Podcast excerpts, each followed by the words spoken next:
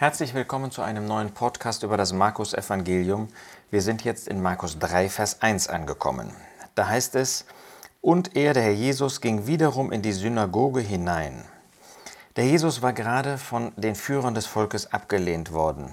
Er war mit seinen Jüngern durch die Kornfelder gegangen und diese Führer haben seine Jünger angegriffen und wollten ihnen Böses. Der Jesus hat den Angriff abgewehrt, hat sich vor seine Jünger gestellt und gezeigt, dass sie in einer Zeit leben, die außergewöhnlich ist, nämlich wo der König selbst, der Herr Jesus, der Verworfene war. Das wird jetzt auch wieder deutlich. Er geht in die Synagoge. Das war der Ort, wo sich die Juden versammelten und das Wort Gottes lasen. Und was war da?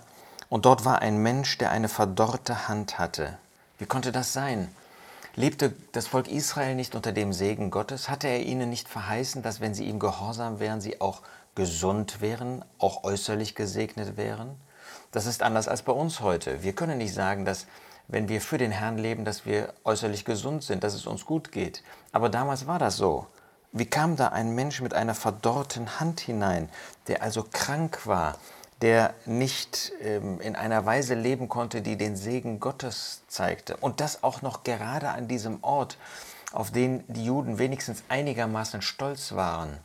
Nein, es offenbarte ihren Zustand. Die Hand spricht von Dienst, mit der Hand dienen wir. Und das Volk war nicht in der Lage, Gott zu dienen.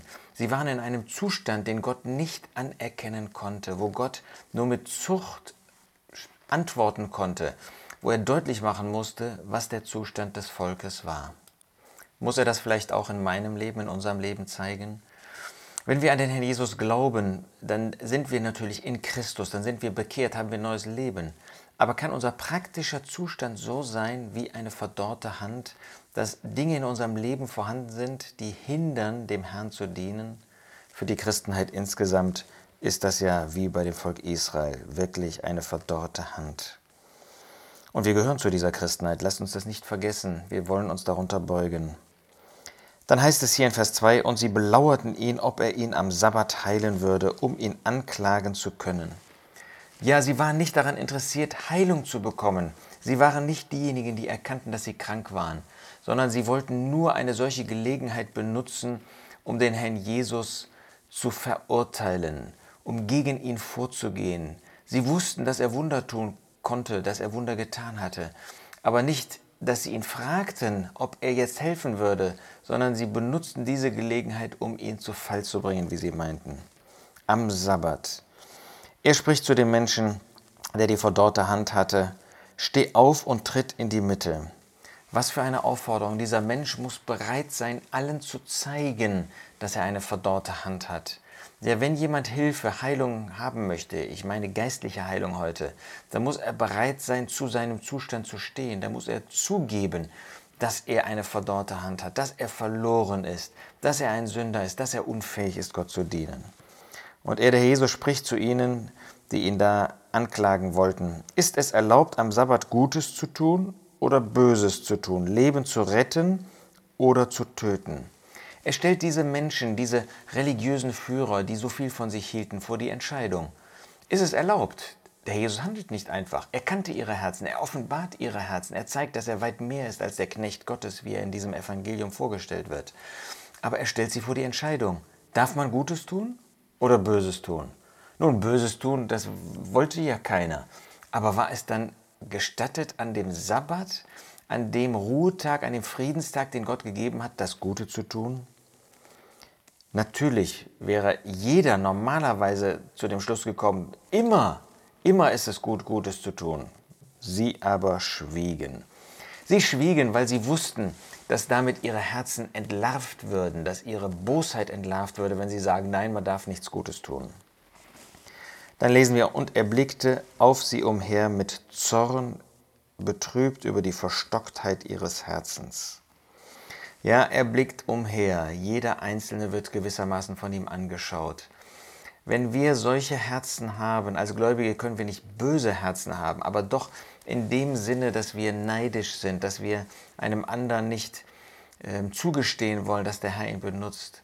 Und dann schaut der Herr auch mich an, dann schaut er auch uns an. Zornig, das war ein heiliger Zorn über die Bosheit, dass diese religiösen Führer des Volkes Gottes, er, Gott hatte dieses Volk doch gegeben, aber dass sie ihren eigenen Gott abgelehnt haben, dass sie nicht wollten, dass er Gutes tat. Zornig, aber nicht einfach zornig mit einem fleischlichen Zorn, wie das bei uns ist. Es war ein heiliger Zorn, betrübt über die Verstocktheit ihres Herzens. Was für eine Trauer für den Herrn Jesus, dass er sah, dass sie so böse waren. Wie muss der Herr Jesus gewissermaßen traurig auch im Blick auf uns sein manchmal, dass wir so wenig ihn und seine Herrlichkeit suchen, so wenig ihn und seine Herrlichkeit wirken lassen. Ja, heute ist das nicht durch äußere Wunder in der Regel der Fall, aber doch wirkt er in seiner Gnade. Freuen wir uns darüber? Und er spricht zu den Menschen, strecke deine Hand aus. Kannst du mir mal sagen, wie das möglich war? Der Mann musste sich in die Mitte stellen. Er musste offenbaren, dass er sozusagen verloren ist. Und dann sollte er seine Hand ausstrecken. Die war doch verdorrt. Das ging doch gar nicht. Doch das ging. Jetzt ist der Glaube verlangt. Jemand, der gerettet werden möchte, der Jesus als Retter annehmen möchte, der muss diesen Glauben offenbaren. In diesem Fall, indem er die Hand ausstreckt. Und er streckte sie aus. Das heißt, wenn der Herr uns auffordert, etwas zu tun, dann können wir das tun. Kann ein Mensch Buße tun? Eigentlich nicht. Er hat ja nur den alten Menschen, nur das Böse. Er hat nichts, was Glauben kann.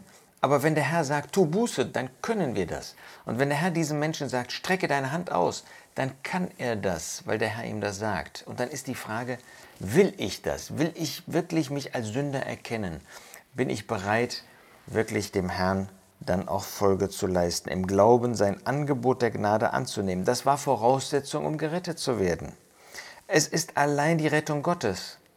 Und doch stellt der Herr uns unter die Verantwortung, tu Buße, strecke deine Hand aus. Er streckte sie aus und seine Hand wurde wiederhergestellt. Wiederhergestellt. Anscheinend war sie einmal gesund und war eben nicht mehr gesund. Was da geschehen ist, wissen wir nicht. Gott hat den Menschen vollkommen geschaffen, aber der Mensch hat sich von ihm abgewendet. Und dann, wenn wir bereit sind, Buße zu tun, wenn wir uns als Sünder anerkennen, dann werden wir wiederhergestellt. Dann schenkt Gott uns in dem Herrn Jesus neues Leben. Und die Pharisäer gingen sogleich hinaus und hielten mit den Herodianern Rat gegen ihn, wie sie ihn umbrächten. Ja, das ist das Herz des Menschen. Statt sich zu freuen, dass ein Mensch jetzt gesund geworden ist, Heilung erfahren hat, erleichtert war, hassen sie den Herrn Jesus, der das getan hat. Vielleicht können auch wir in kleinerem Maße natürlich als Gläubige, können wir, statt uns zu freuen, dass es Hilfe gibt, dass es Segen gibt durch jemand, können wir neidisch sein und missgünstig auf ihn schauen. Ach, lasst uns die Herzen vor dem Herrn offenbaren. Lasst uns uns in das Licht des Wortes Gottes stellen und lasst uns wirklich Freude haben über jedes Wirken des Herrn, über jedes Wirken Gottes, wo auch immer das geschieht, zu seiner Verherrlichung.